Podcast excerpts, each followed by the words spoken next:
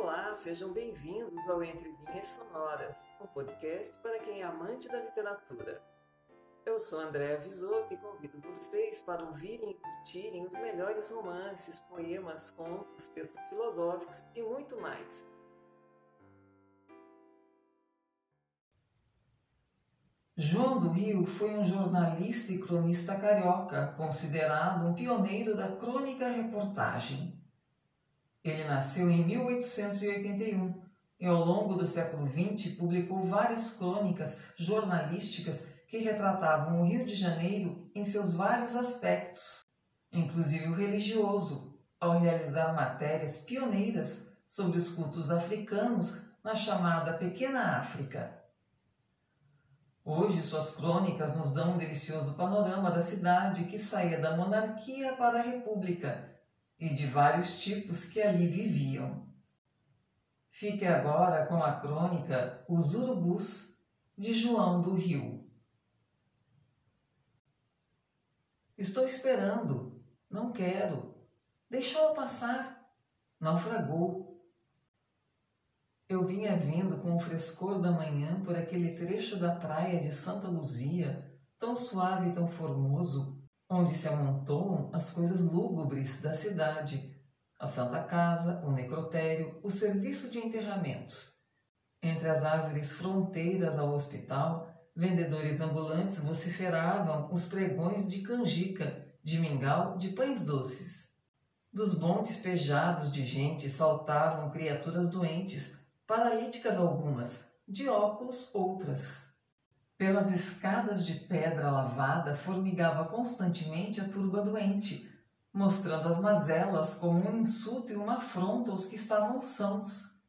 Entre os enfermeiros do hospital, de calça de zoarte azul e dolman pardo, nédios e sadios. Eu vinha precisamente pensando como gozam saúde os enfermeiros, e aquelas frases maçônicas fizeram-me mal. Parei e consultei o relógio. Os quatro tipos não se ralavam mais com a minha presença. Dois olhavam com avidez os bondes que vinham da rua do passeio. Dois estavam totalmente voltados para o lado da faculdade. Ao aparecer um bonde, um magrinho bradou: Largo! Prestei atenção. Do tramway em movimento soltou um cavalheiro defronte do necrotério. De cima! Bradou outro tipo.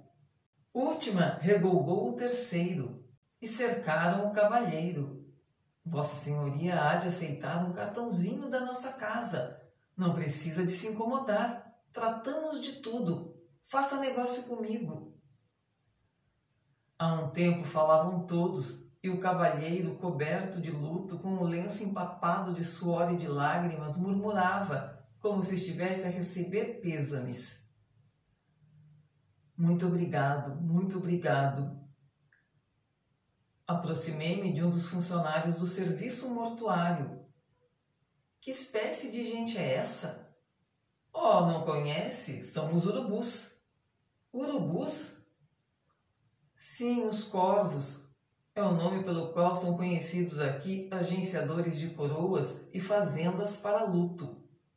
Não é muito numerosa a classe, mas que faro, que atividade!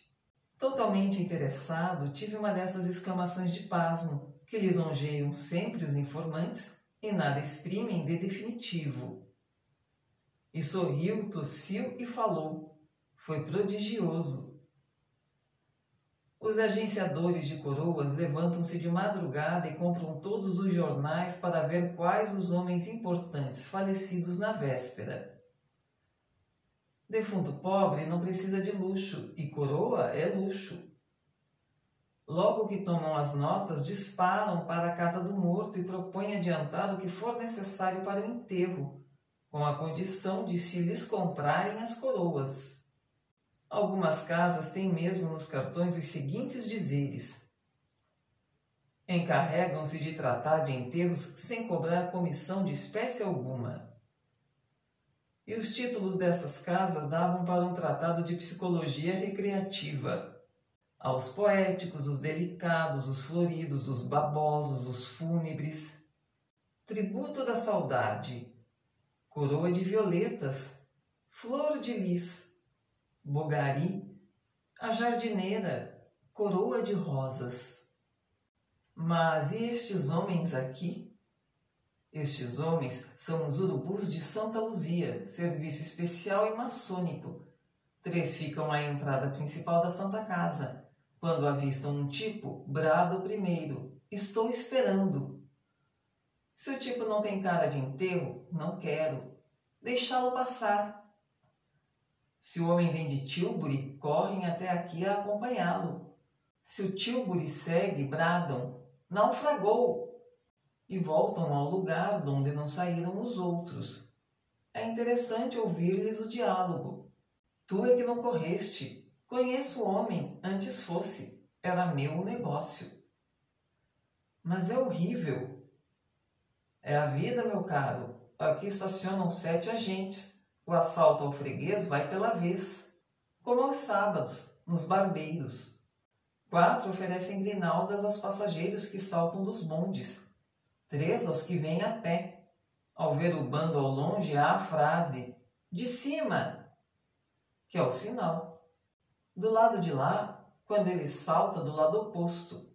Última, quando salta no necrotério, um dos urubus acerta, grita: Estou empregado. E feito o negócio, o outro avança dizendo: Grinalda, para obter como resposta: A tua é minha.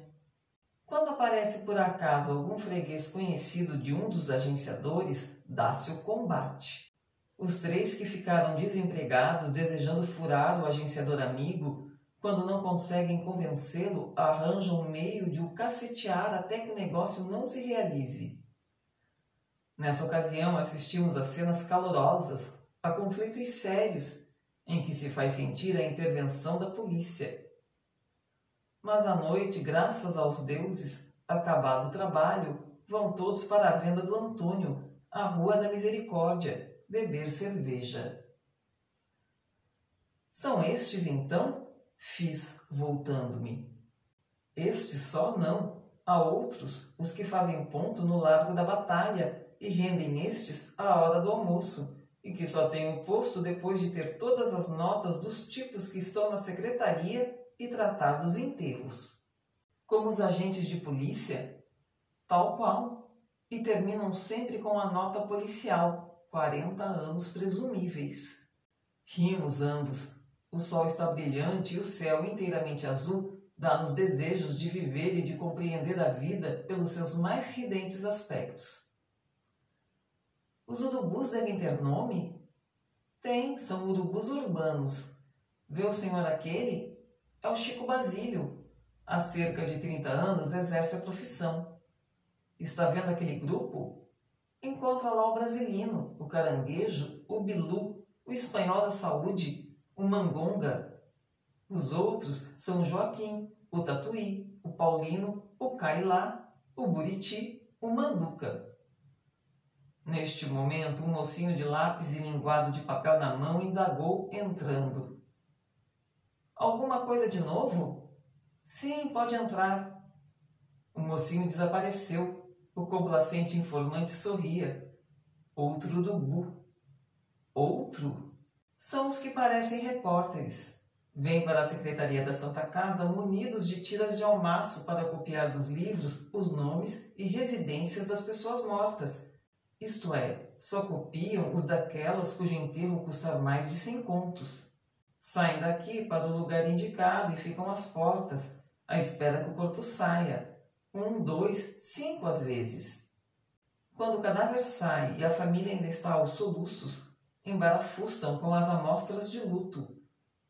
Contaram-me que chegam à concorrência, a ver quem faz o luto em 24 horas mais em conta.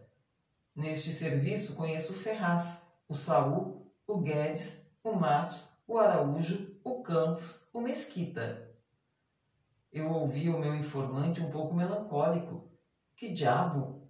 Por que urubus naquele pedaço da cidade que cheira a cadáveres e a morte?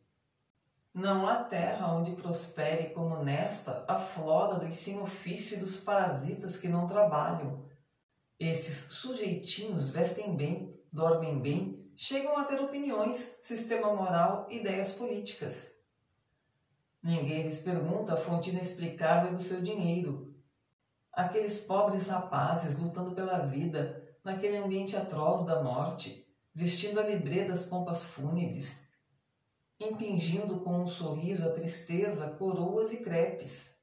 Só para ganhar honestamente a vida, eram dignos de respeito. Por que urubus? Maçonaria da má sorte, pelotão dos tristes, seres sem o conforto de uma simpatia, no limite do nada, encarregados de fornecer os símbolos de uma dor que cada vez a humanidade sente menos. Despedi-me, comecei a andar devagar, um dos urubus aproximou-se. Estiveram contando coisas a nosso respeito? Não, absolutamente. Que se há de fazer? A comissão é tão pequena. Quando quiser uma coroa. Deus queira que não, fiz assustado. E apertei a mão do homem urubu com um tremor de superstição e de susto. E assim encerramos mais um episódio de Entre Linhas Sonoras, o podcast para os amantes da literatura. Nos encontraremos na próxima semana. Aguardo vocês. Até lá!